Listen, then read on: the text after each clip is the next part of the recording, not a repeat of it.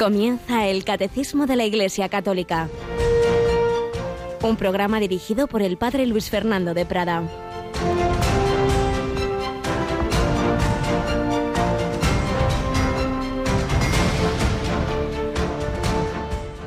Esta confianza la tenemos ante Dios por Cristo.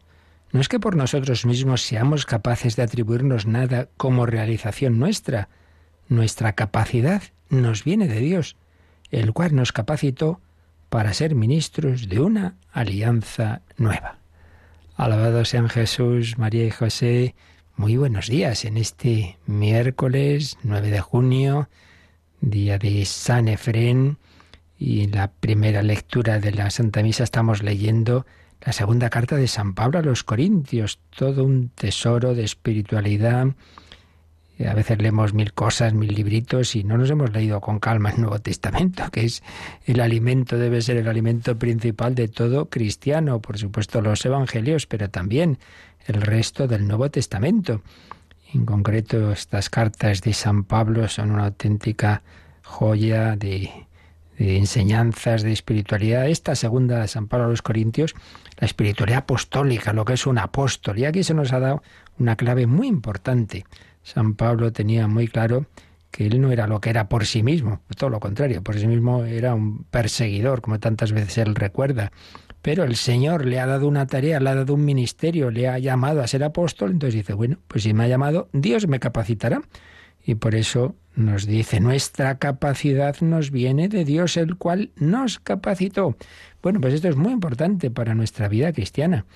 No es que Dios llame a los capaces, es que capacita a los llamados. Si a ti te ha llamado a, una determinada vocación sacerdotal, religiosa, matrimonial, ayudar en tu parroquia, ser catequista, ser esto, ser lo otro, bueno, si te ha llamado, cuentas con su gracia. Eso sí, hay que pedirla día a día. No puede vivir de rentas. Ah, ya me casi hace 20 años recibir el sacramento. Hombre, hay que pedir la gracia cada día. Hay que acudir a la oración, a los sacramentos, etcétera. Pero siempre contaremos con esa gracia que Dios nos da para cumplir aquello que nos ha pedido. Y en último término, la vocación común que todos tenemos que es la santidad. Dios no pide imposibles, pero cada día tenemos que acudir a recibir esa gracia que necesitamos para aquello que nos supera. Claro que nos supera, ¿cómo no nos va a superar? El, el sed perfecto es como vuestro Padre Celestial es perfecto, nos supera infinitamente, pero, pero también se nos dan medios infinitamente superiores a los naturales porque recibimos la vida divina, la vida de la gracia. Así que con confianza, Dios te capacita, Dios te da la gracia también para esos momentos difíciles. No, esto me supera, no puedo con esto. No digas eso. Con la gracia de Dios, si tú la pides, puedes, puedes. Dios no permitirá, dice el mismo San Pablo, que la prueba supere nuestras fuerzas. Así que se lo pedimos al Señor, confiamos en Él y especialmente en este mes de junio le decimos, Sagrado Corazón de Jesús, en vos confío, porque creo en tu amor para conmigo. Y por aquí tenemos una voz bien conocida. Uy, iba a decir Yolanda, ¿cómo está toda la semana? Mónica, buenos días. Muy buenos días, padre, muy buenos días a todos los oyentes dos voces muy conocidas. Bueno, todas ya son muy conocidas. Sí, sí. bueno, un mes de junio bien bonito, una confianza en el corazón de Jesús, como nos has dicho. Hacemos el mes, las oraciones a las doce y cuarto, por la noche profundizamos en lo que significa renovar la consagración. También lo hemos estado diciendo estos días. Mañana ya comienza la solemnidad del corazón de Jesús, porque a ser solemnidad, pues ya tiene misa de vísperas, que tendremos con otra voz bien conocida, ¿verdad? La de Monseñor Monilla desde el santuario de la Gran Promesa. En fin, todo para ayudarnos a vivir este mes con alegría y con todo lo que significa la fiesta del día pasado, la Eucaristía. Qué preciosidad saber que el Señor está siempre con nosotros y aquí en Radio María le tenemos en la capillita, ¿verdad? Sí, claro que sí, es eh, bueno, pues uno de los tesoros, como no en un lugar donde se habla de Dios, se transmite su palabra, cómo no tener a Dios entre nosotros. Al Emmanuel, Dios con nosotros, ese Jesús que se comunicó con Santa Margarita María de la Coque, de la que ayer empezábamos a hablar, con ayuda de esta nueva edición de la autobiografía de la Santa que hizo nuestro amigo el padre Pablo Cervera, pues vamos a seguir adelante conociendo esa, esa niña, esos primeros pasos de esa niña que, que llegó a ser, pues eso, una gran santa. Con la gracia de Dios todo es posible. Así que vamos a preguntarle al Señor cómo hizo santa a Margarita María.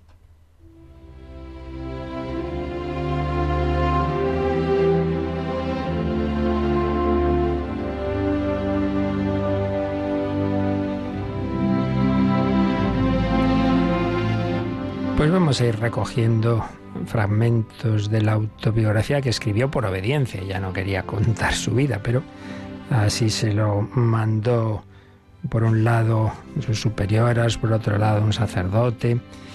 De pequeñita nos contaba esto. Escribía así Margarita, único amor mío, cuánto te debo por haberme prevenido desde mi más tierna juventud haciéndote el maestro y poseedor de mi corazón, aunque conocías bien la resistencia que te haría. Bueno, en toda vida humana, en todo corazón humano hay una lucha, una lucha entre la gracia de Dios y nuestras tendencias que también tenemos torcidas, porque todos, a excepción de la Virgen María, quizá puede que también San José alguno más, pero al menos de la Virgen Inmaculada, todos estamos afectados por el pecado original.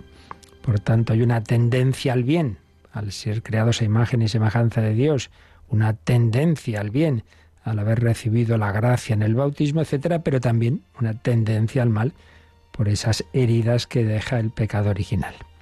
Tan pronto como tuve conciencia de mí misma, hiciste ver a mi alma la fealdad del pecado, que imprimió en mi corazón un horror tal que la más leve mancha era para mí un tormento insoportable, y para refrenar la vivacidad de mi infancia, bastaba con decirme que ofendía a Dios.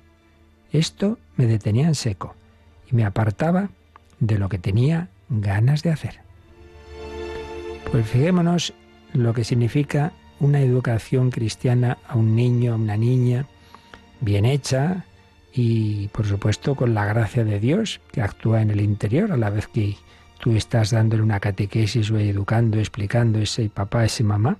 Esta niña, pues aunque le apeteciera hacer algo mal, bastaba que le dijeran que eso ofendía a Dios, ya tenía una conciencia pequeñita como era. Dios le había iluminado que, que eso manchaba su alma. Una niña pequeña. A veces pensamos que hoy los niños pobres no se pueden entrar así, sí. Anda que no ha habido historias y conocemos historias de santos que desde pequeños han recibido grandes luces del Señor.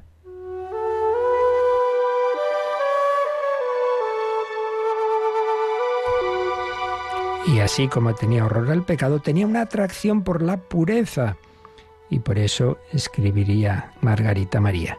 Sin saber lo que era, me sentía continuamente impulsada a decir estas palabras, oh Dios mío, te consagro mi pureza y hago voto de perpetua castidad. Una niña pequeñita.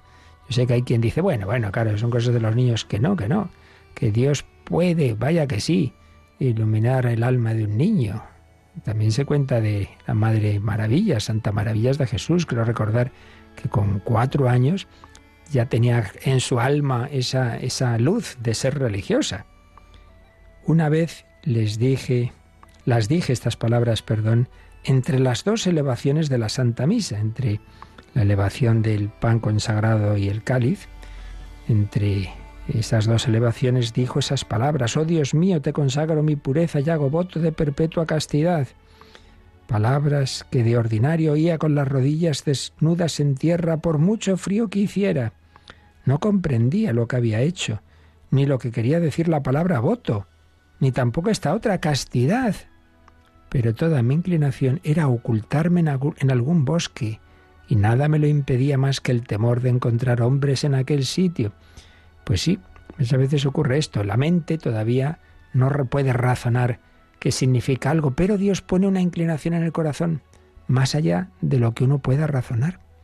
Sí, por eso hay un conocimiento, llamaba Santo Tomás, por connaturalidad, que uno, pues eso, no sabrá racionalizarlo, conceptualizarlo, pero eso no quita esa inclinación.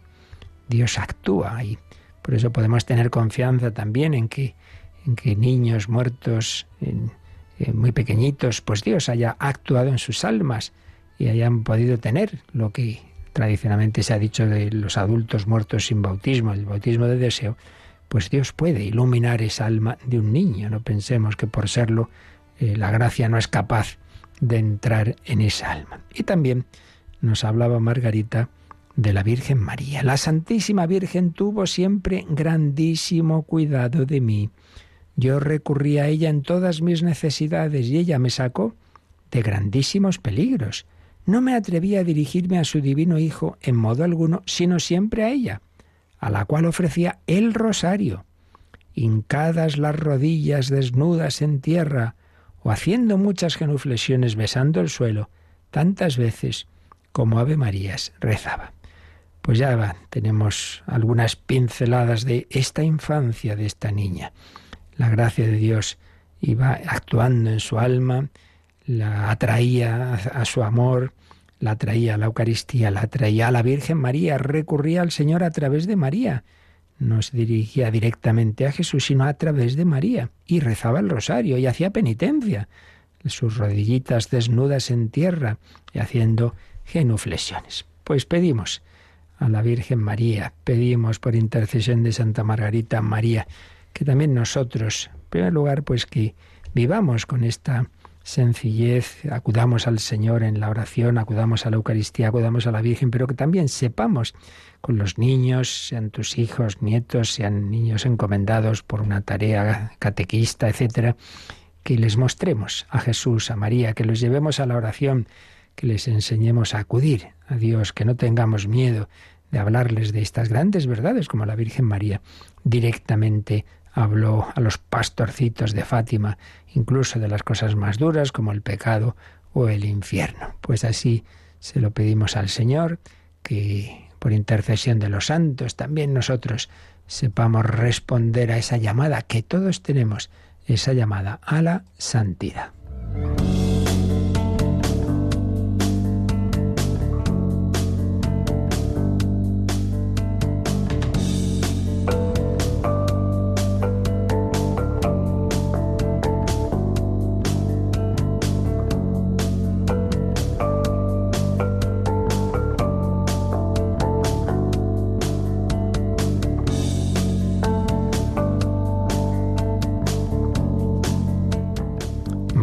María acudía a la Santa Misa desde pequeñita, participaba en la liturgia desde su corazón, Dios la iluminaba, lo que ahí estaba ocurriendo.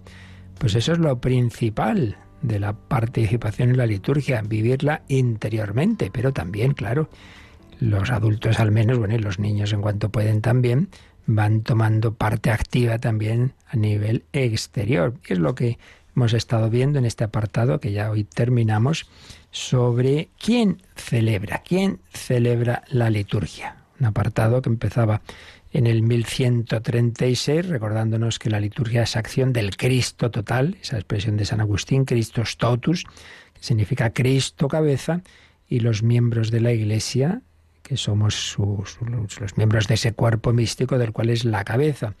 Hemos recordado que en toda liturgia estamos conectados, por así decir, con la liturgia celestial, con los ángeles, con los santos, pero que luego aquí en la tierra esa liturgia es celebrada por toda la iglesia. No la celebra solo el ministro, el sacerdote, no, no, es toda la iglesia.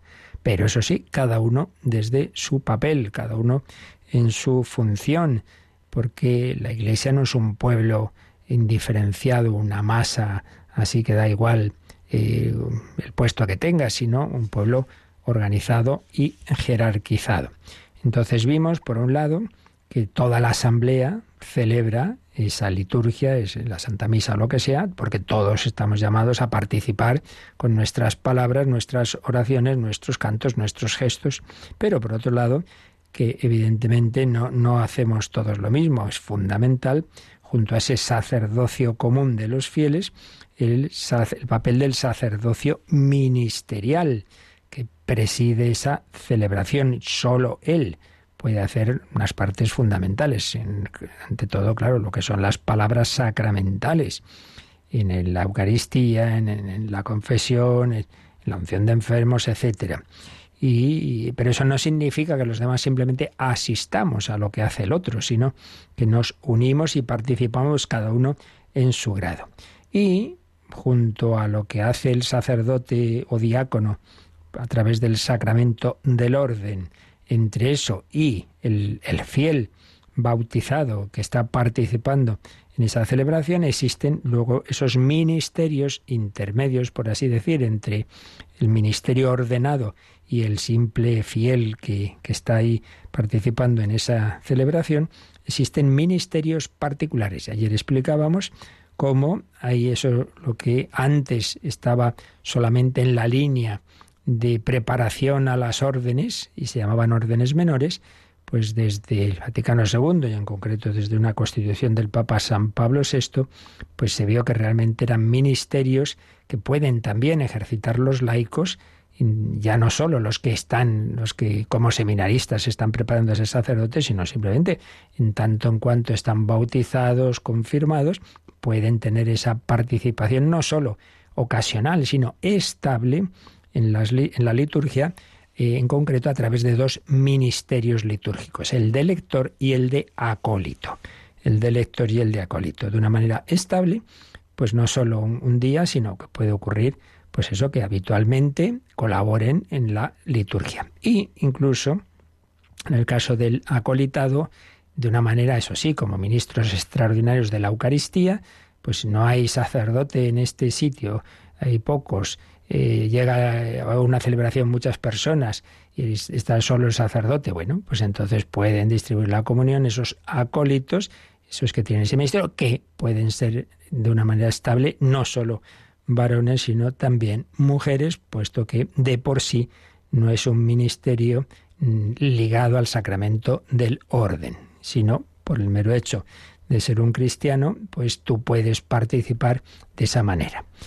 Bien, pues es lo que ayer explicábamos conforme a esta última carta, Spiritus Domini, del Papa Francisco, donde se ha dado ese paso en, coherencia con todos los, los pasos anteriores y con toda la praxis de estos ya 50 años desde el Vaticano II, de tantos lugares en que estamos acostumbrados que eso sean laicos y laicas quienes hacen también las lecturas y quienes también eh, colaboran en esa en ese ministerio del acolitado.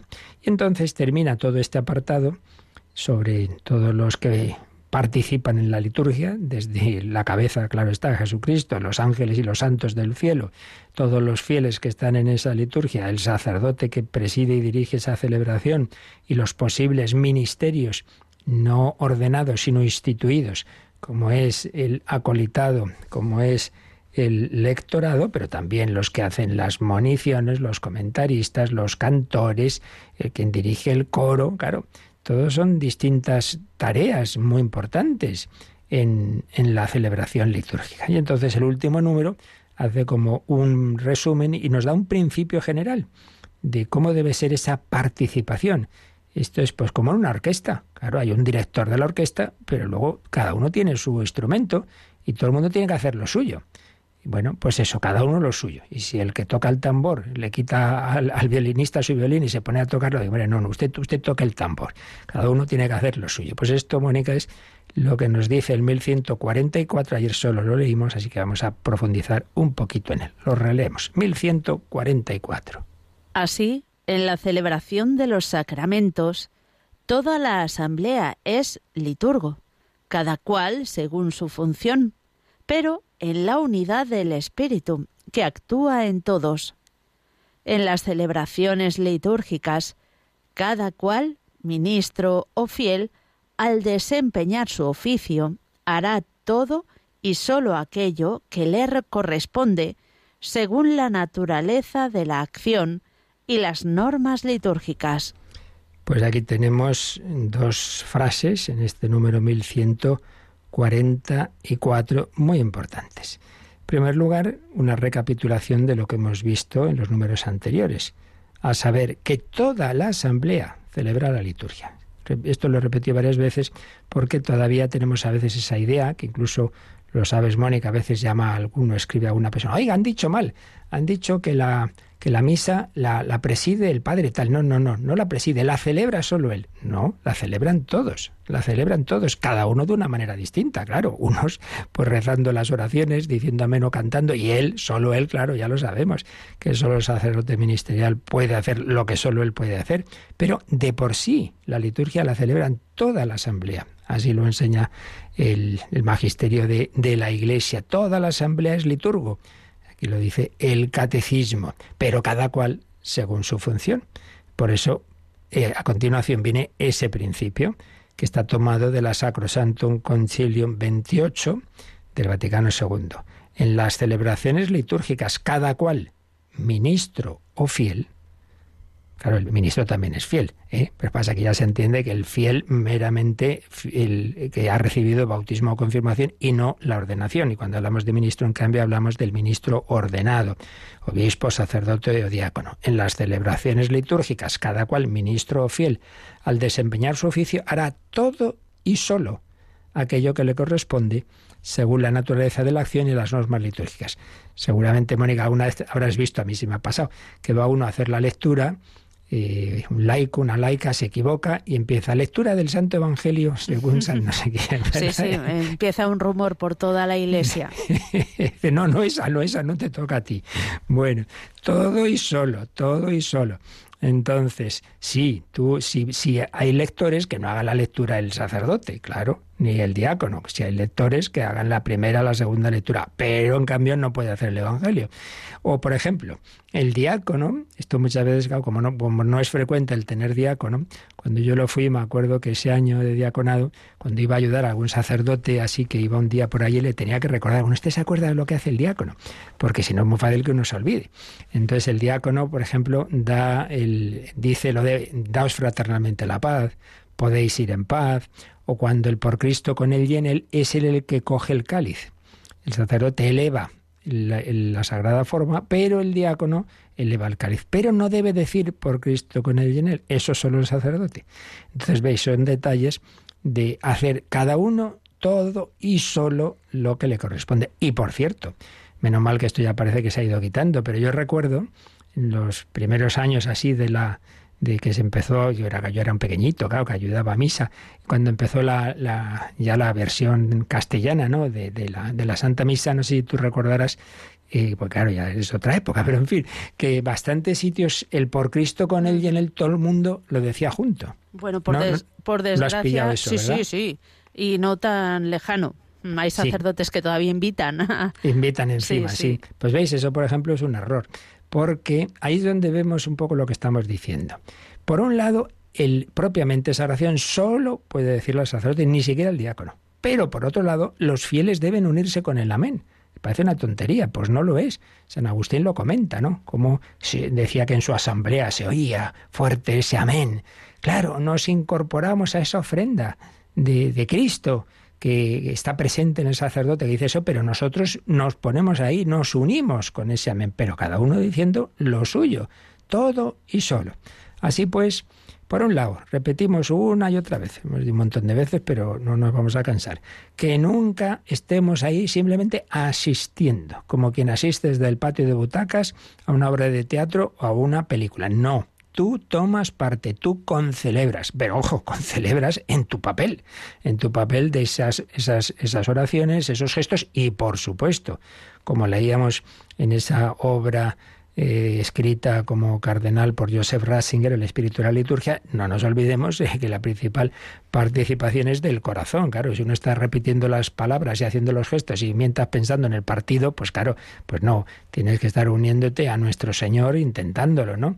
Y escuchar esa palabra y, y hacer ese tipo de actitudes que expresan las palabras externas y los gestos, pero con una actitud, una participación interior y a la vez exterior. Bueno, pues vamos a desarrollar un poquito esto, una vez más, pues con la ayuda de los que saben más de teología litúrgica, que un servidor no sabe mucho, pero sí muchísimo, pues eh, Monseñor Julián López Martín, que fue gran profesor de liturgia y tiene un manual al que hemos recurrido varias veces sobre la liturgia de la Iglesia. Y nos explica un poquito, vamos a resumir algo de lo que explica sobre la participación litúrgica, partiendo pues de ese papel activo que el Vaticano II da a toda la asamblea, porque eh, la Iglesia no quiere, así lo dice Sacrosantum Concilium 48, lo dice con una expresión muy clara, muy, muy gráfica. Dice que los fieles no deben estar en la liturgia como extraños y mudos espectadores ni ponerse a decir eso que no hay que decir, que no le corresponde a la Asamblea, ni estar ahí, pues eso, como mudos espectadores diciendo, bueno, ¿qué pasa ahí? Sino como miembros activos y conscientes. Y nos recuerda que esta palabra participación viene del latín participatio, solemos pronunciar en latín las T como C, participación, que viene de parten capere, es decir, tomar parte, tomar parte. Es sinónimo de intervención, de adhesión siempre pues hay una relación, un tener en común, un estar en comunión. Una participación litúrgica que implica, recordaba don Julián, tres aspectos inseparables. La acción, la acción de participar, incluye unos actos humanos, unos gestos, unos ritos, estás de pie, te sientas, eh, te arrodillas, y unas actitudes internas, lo que decíamos antes, lo externo y lo interno. En segundo lugar, el objeto de la participación no es simplemente ese acto, esa oración que en ese momento se está diciendo, ese, no, no, sino ante todo el misterio que está ocurriendo. O sea, tú no solo intentes entender eh, lo que, digamos, externamente se está haciendo, que también, sino sobre todo pídele al Señor esa visión de fe para darte cuenta que ahí está Jesucristo, el que realmente dirige todo este gran concierto. Y en tercer lugar, en la participación, junto a esas actitudes internas y externas y ese misterio, pues, pues están una serie de personas, fieles y ministros, cada uno según su condición eclesial.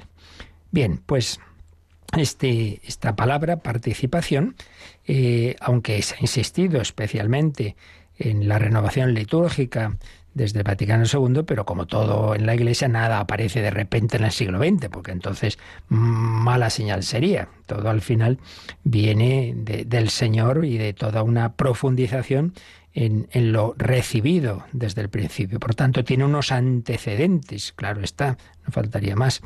Pero bueno, para no hacer aquí una historia que ya nos llevaría demasiado lejos para este programa, de, toda la historia de la Iglesia, nos fijamos en los antecedentes ya más cercanos.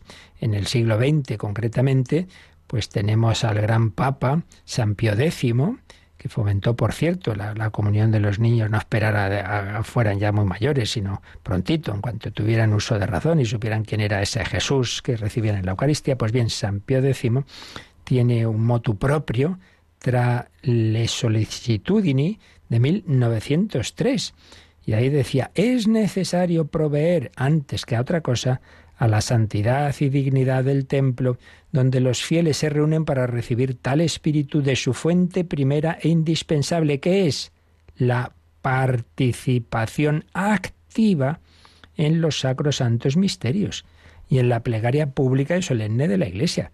Por tanto, no es que de repente el Vaticano II dice que todo el mundo tiene que tener una participación activa. No, hombre, esto es tan antiguo como la historia de la Iglesia. Y así lo recogía este santo papa, uno de los papas santos del siglo XX, San Pío X. Y un gran papa, que realmente todos los típicos temas que sabemos del Vaticano II, prácticamente todos estaban anticipados por Pío XII.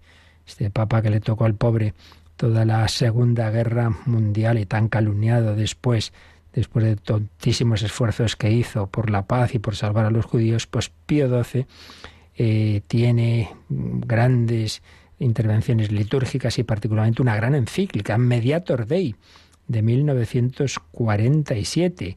Y ahí insistía en que la participación ante todo debe ser interna, es decir, ejercitada con ánimo piadoso y atento, pero también activa en cuanto que los fieles ofrecen juntamente con el sacerdote que preside y se ofrecen ellos mismos. Y el sacerdote debe instruir, decía, a los fieles acerca del derecho y deber de participar activamente en el sacrificio eucarístico. Y entonces hablaba de los modos de participación, las respuestas que se dan, que se daban entonces al sacerdote, los cantos del ordinario o de las partes propias de esa celebración y por supuesto, esto es un dato muy importante, el culmen de la participación ¿cuál es? Pues ¿sabéis cuál es? Es la comunión. La comunión sacramental, claro. Se está ofreciendo el sacrificio de Cristo. Y el sacrificio, entre los judíos había sacrificios de holocausto y sacrificios de comunión. El sacrificio de holocausto quiere decir que toda la víctima se quemaba, se ofrecía a Dios. Pero el sacrificio de comunión quiere decir que parte de esa víctima se comía, como el Cordero Pascual. Bueno, pues qué mejor forma de participar del sacrificio de la misa que comulgar, por supuesto. Esa es la participación mayor, no lo olvidemos. La comunión sacramental. Pero bueno, también quien no pueda, porque aún no ha llegado el momento, por otras circunstancias, esa comunión sacramental, está esa comunión espiritual, unirme a esa víctima que se ofrece al Padre, al Padre. De todas maneras, es verdad, señala don Julián, que la participación ahí no se veía todavía en un sentido tan profundo, tan teológico como luego se desarrollará, sino pues como uniéndose a la acción del ministro sin acabar de, destacar lo que es propio del fiel. Que eso, en cambio, lo vamos a tener ya eh, más claro en la Constitución Sacrosantum Concilium del Vaticano II, porque claro, ahí se va a partir de que la liturgia como tal tiene un carácter eclesial, es de la Iglesia. Bueno, pues si la liturgia es de todo el cuerpo de la Iglesia, entonces toda la asamblea litúrgica está implicada en esa acción litúrgica. Pero eso sí, volvemos a repetirlo otra vez, cada uno, cada uno, según la diversidad de órdenes, funciones y participación actual, que dice Sacrosantum Concilium 26. Una participación de los fieles en toda acción litúrgica que es fundamental a toda celebración, como reclama la condición sacerdotal del pueblo de Dios. Y van a aparecer en, en los documentos del Vaticano II una serie de adjetivos que son como las notas esenciales de la participación. ¿Cuáles? Pues aparecen estas palabras, interna y externa, ya lo hemos dicho, ¿no? Que tú lo vivas internamente con visión de fe lo que está ocurriendo, pero también que lo manifiestes externamente. Interna, externa, consciente. Que eso, que, que te prepares bien para conscientemente ser eh, darte cuenta de lo que está ahí ocurriendo, consciente, activa, activa, hombre, si te, piden cantar, canta, no estés ahí muerto o eh, calladito, si puedes hacerlo, y, y, te piden leer, pues lee, activa, plena, plena, fructuosa, adaptada a la situación de los fieles, comunitaria. Esto enseguida lo desarrollamos. Y por eso es importante comprender los ritos y oraciones. Por eso una catequesis litúrgica y una formación litúrgica es muy importante. Bueno, vamos a pedir al Señor que la cumbre de la liturgia, que es la Eucaristía, donde se nos ofrece Jesús como pan de vida, que lo vivamos así, de todo corazón, con, con gran visión de fe y de esperanza, porque el pan de la vida es el que nos promete la vida eterna. Ahí está Cristo resucitado. Si nos alimentamos de Cristo resucitado, también con Él resucitaremos.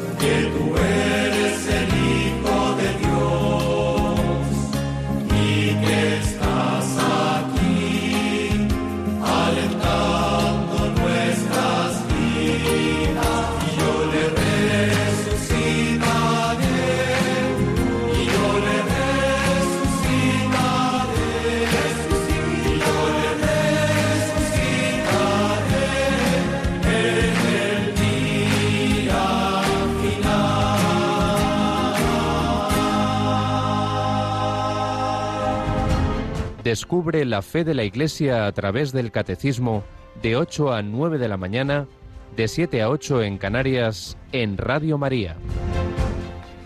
Y yo le resucitaré en el día final. Si aquí nos unimos a Cristo vivo y presente en la Eucaristía, ese mismo Jesús, el buen pastor, nos llevará al templo eterno de la Jerusalén celestial. Pero primero vivamos aquí, en esta Jerusalén en la tierra, esta participación que nos está desarrollando un poquito aquí Monseñor Julián López Martín, recordándonos que esa participación litúrgica es, por un lado, una actividad humana, y en cuanto el ser humano es cuerpo y alma, requiere presencia física, identificación en las actitudes. Hombre, si ahora estamos en el acto penitencial, pues no estés ahí y con cara de qué bien, qué bien, hombre, sino arrepintiéndonos de los pecados, ¿no? Que tenemos identificación en las actitudes, unidad en los gestos. Pues ahora estamos de pie, no, pues yo ahora me siento, no, pues senta, no, pues yo ahora me arrodillo. Y unidad en los gestos y movimientos, coincidencia en las palabras y en los actos. Hombre, un poquito de esfuerzo de ir un poquito a coro. Si no, un coro, en una orquesta, se adelanta eh, un cantor se adelanta un instrumento, ya has fastidiado todo el este. Pues esto pasa mucho. Eh, va uno, Padre Nuestro, y él por detrás, Padre Nuestro, de uno por delante, otro por detrás. Intentar, intentar esa unidad. Debe producirse una apertura personal en ese clima de comunión ante el misterio que se celebra. Y por ello, dice que esta acción común pide renuncia a particularismos. Mira, tú personalmente en tu oración personal o una oración no litúrgica que se haga en grupo, bueno, pues ahí pues podéis hacer cosas ya más particulares, pero en lo que es la liturgia, hombre, pues vamos a intentar hacerlo todos igual. No, no, pues eso, cada uno a su, a su aire. Pues no, para eso están indicadas unos gestos, unas posturas, unas oraciones, la actitud comunitaria pues hace que lo eclesial en lo litúrgico tenga primacía sobre lo individual. Otra cosa, repito, es la oración personal. Ahí es al revés. Ahí pues cada uno lo que más le, le ayude, ¿no? Por tanto, ese clima de comunicación interpersonal para que cada palabra, cada gesto sea comprendido y compartido por todos. Y señala también que evidentemente en la liturgia eh, estamos hablando de actitudes específicamente cristianas, no meramente religiosas. Esto es importante, claro. Nosotros no simplemente adoramos a Dios como cualquier religión, no, no, al Dios hecho carne Jesucristo, que a la vez que es Dios y al que adoramos con toda reverencia, con el Padre y el Espíritu Santo, a la vez tenemos esa confianza, esa cercanía y por eso podemos comulgar y por eso pues tenemos no, le tenemos miedo, ese miedo, horror, espanto, ¿no? ¿no?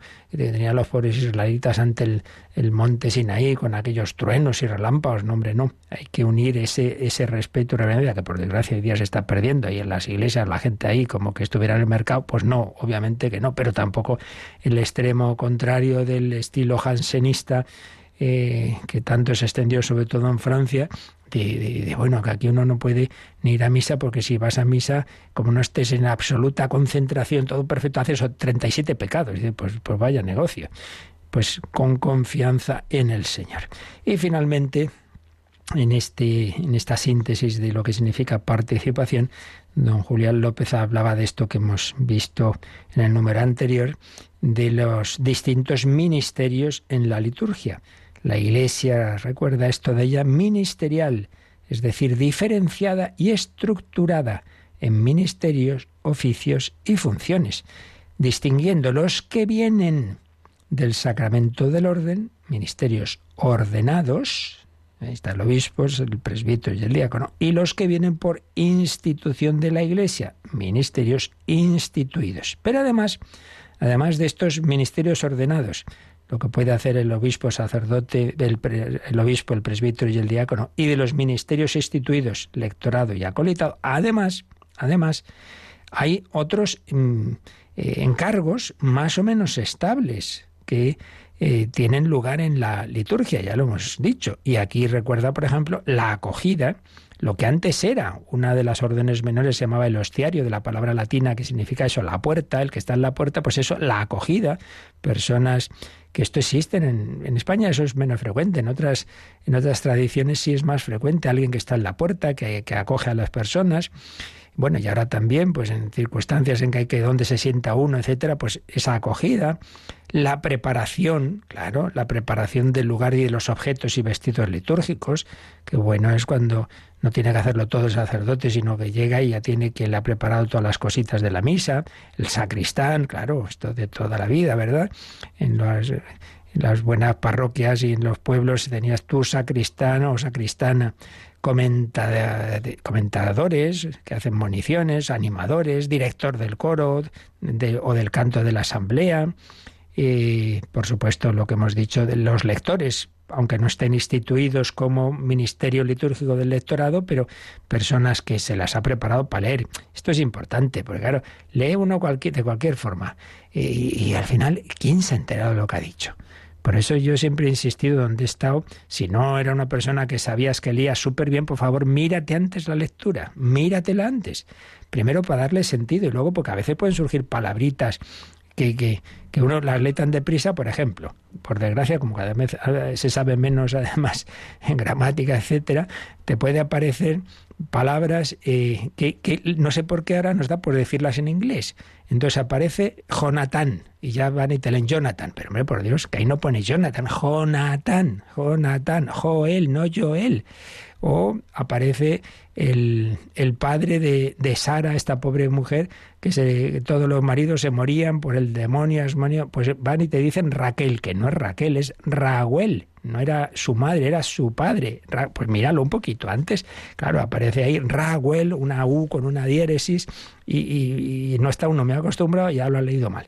Por eso, prepararse la lectura, por favor, leerla antes, que lo tenemos facilísimo, anda que no hay libritos y también por internet en que puedes verte las lecturas de antemano. Por tanto, lectores, sea instituido o no instituido, salmista, salmista pues eso en muchas comunidades, ¿no? El que canta el salmo. Por supuesto, cantores, organistas, músicos, acólitos, maestros de ceremonias. Uf, pues anda que no hay ministerios que se pueden realizar. Y por supuesto, el ideal, claro, una celebración en la que está todo es aquella que en la que preside el obispo concelebran un grupo de presbíteros. Tiene diáconos, a ser posible dos. Entonces suele ser uno que se, que se llama el diácono de la palabra y el de la Eucaristía. El de la palabra, pues es el que lee el Evangelio, el que dice daos la paz, podéis ir en paz. El de la Eucaristía, el que prepara las ofrendas, el que eleva el cáliz, el que distribuye la comunión, o pueden hacerlo los dos. En fin, y entonces es cuando se ve más pues toda esa asamblea litúrgica, ¿no? El obispo, los presbíteros, diácono, luego acólitos que están ayudando a misa, los lectores que han leído la primera, segunda lectura, y luego esto que acabo de decir, puede haber moniciones, el, que dirige el, canto de la asamblea, el que dirige el coro, eh, en fin, antes se ha preparado el sacristán las cosas, pues ahí se manifiesta esa eh, mm, visión, digamos, de, de toda la iglesia universal. Bueno, Mónica, ¿qué te ha parecido? Esto es una, eso sí que es una buena celebración, ¿verdad? Sí, sí, desde luego que sí. Y muchas veces no tendemos a ello por, sí, por falta de medios, pero mm. también por comodidad. Exactamente, hija mía. Muchas veces por comodidad, porque nos parece otra cosa más importante, preparamos muy bien no sé qué reunión, no sé qué catequesis, oiga, y ay, ay, que es la hora de la misa, corre, corre. Hombre, no, es al revés. Eso es lo que hay que darle más tiempo, eso es lo que hay que preparar. Bueno, pues con esto terminamos este apartado de quién celebra, quién celebra.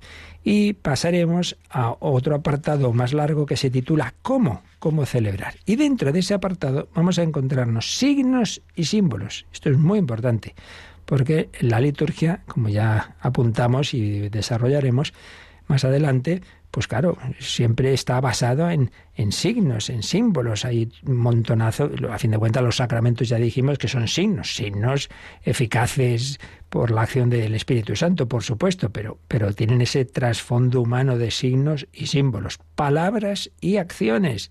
La liturgia no solo hay palabras, hay acciones, hay gestos, canto y música, muy importante. La Iglesia siempre le da mucha importancia a la música sagrada, imágenes sagradas también muy importante, tan importante como como mártires por defender las imágenes frente a la herejía iconoclasta. De todo esto hablaremos, de todo esto hablaremos, porque todo ello es importante en la liturgia. como una pequeña síntesis ya de antemano, de todo ello vamos a leer la, la síntesis, y valga la redundancia, que hace el profesor Eduardo Vadillo en su breve síntesis académica de teología de todo este apartado que vamos a ver, lo resume con estas palabras. Palabras y gestos en la celebración. Por ser la celebración un encuentro entre los hijos de Dios y su Padre, nos encontramos ante un diálogo en el que intervienen acciones simbólicas y palabras. La palabra de Dios y la respuesta de fe acompañan a las diversas acciones litúrgicas y los mismos textos que propone la Iglesia son una expresión de su fe. Claro, todas las oraciones de, la liturgia son expresión de lo que creemos. Los sacramentos realizan las maravillas que promete la palabra de Dios para los cristianos, que de este modo alcanza cumplimiento en la liturgia. El canto. El canto en la liturgia es una forma particular de palabra en la liturgia solemne. Y en esto la Iglesia permanece fiel a la indicación del apóstol San Pablo. En Efesios 5:19 habla de los cantos, claro que sí. El canto debe tener una belleza expresiva de oración, no cualquier cosa, sino algo que te eleve, claro. Favorecer la participación unánime en determinados momentos. No todos deben cantar todo. Lo que decíamos antes del por Cristo con él y en él, pueden cantarlo todos los sacerdotes, pero al final ya todo el pueblo se incorpora con el amén. Los textos del canto, por supuesto, deben ser conformes a la doctrina católica. El ideal es que procedan de la escritura y de las fuentes litúrgicas. Pero no solo palabra eh, recitada o cantada, sino elementos de la creación presentes en la liturgia. Claro, la luz, el agua, eh, claro, todo lo que se usa en los sacramentos, ¿no? Tiene, tiene su, su lugar. Un signo remite a una realidad que va más allá del significante. El agua pues sí, puede representar limpieza, pero va mucho más allá. Es, es esa vida divina que el Señor quiere darnos. Y no olvidemos que nuestro Señor en su predicación empleaba a veces signos materiales o gestos simbólicos y en sus milagros, ¿no? Pues por ejemplo cuando unta, unta los ojos de, un ciego con, con, barro. Y luego pues las imágenes sagradas, muy importante. Una vez que el verbo se ha hecho carne, se le puede y debe representar con imágenes materiales. Oiga, pero el Antiguo Testamento dice que no se hagan imágenes. Sí, claro, el Antiguo Testamento, antes de que Dios se hiciera hombre, para evitar que cayeran en la idolatría. Pero es que si Dios se ha hecho hombre, lo podemos y debemos representar y no adoramos a la imagen como tal, sino en cuanto que representa a Jesucristo, el verbo hecho carne. En fin, de todo esto hablaremos, pues iremos viendo estos distintos elementos de la sagrada liturgia. Pues lo dejamos aquí, damos gracias a Dios por todo ello y tenemos unos minutos de recapitulación, de oración y para el que quiera también de consulta. Participa en el programa con tus preguntas y dudas. Llama al 91005 9419 91005 9419. Puedes escribir un mail a catecismo arroba o escribirnos un mensaje al teléfono de WhatsApp 668 594 383 668 594 383.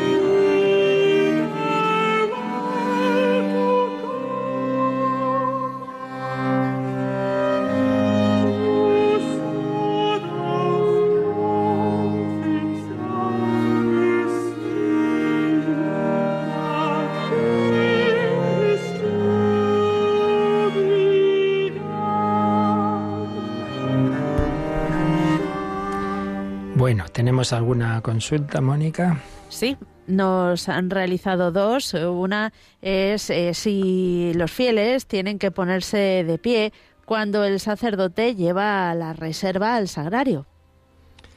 Pues ahora mismo no estoy muy seguro. Ya he dicho varias veces que yo no soy especialmente experto en este tema. Ya sabéis que tenemos programas de liturgia con grandísimos expertos, Monseñor Ferrer, Juan Manuel Sierra y luego los sábados por la noche. Entonces dejadme que lo mire.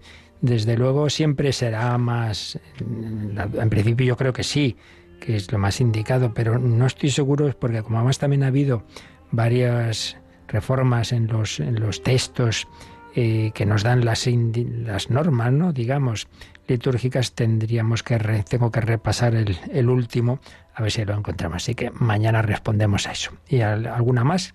Sí, en una ceremonia, en una misa de funeral, en la con el cuerpo presente, si los fieles deben levantarse cuando el sacerdote sale de la sacristía a recibir el féretro. Bueno, pues en primer lugar, repito, tampoco estoy, no, no, sabría yo responder. Dudo mucho que eso esté indicado. O sea, como no, tampoco pretendamos que todo, todo detalle, ¿verdad?, esté puesto en una serie de normas. Lo que pasa es que me parece de sentido común.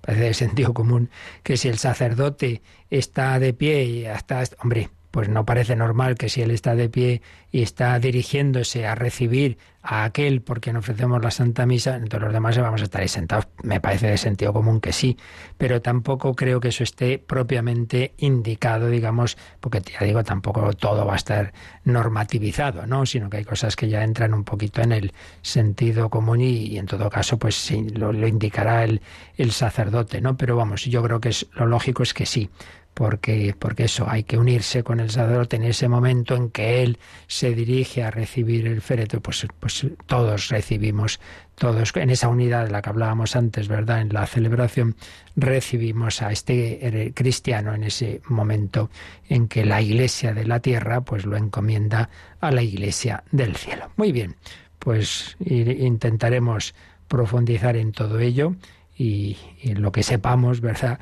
Responder, aunque repito que tenemos programas, siempre decimos en Radio María, eh, nos gusta poner a los especialistas en sus programas, ¿no? Entonces, hay programas especiales de liturgia y ahí sí que tenemos grandes especialistas, que un servidor pues no lo es en este tema. Pues pedimos al Señor su bendición, la bendición de Dios Todopoderoso, Padre, Hijo y Espíritu Santo, descienda sobre vosotros. Alabado sea Jesucristo.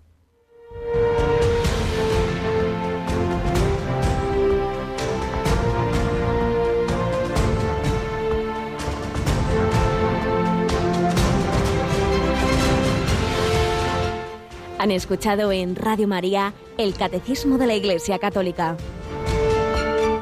Un programa dirigido por el Padre Luis Fernando de Prada.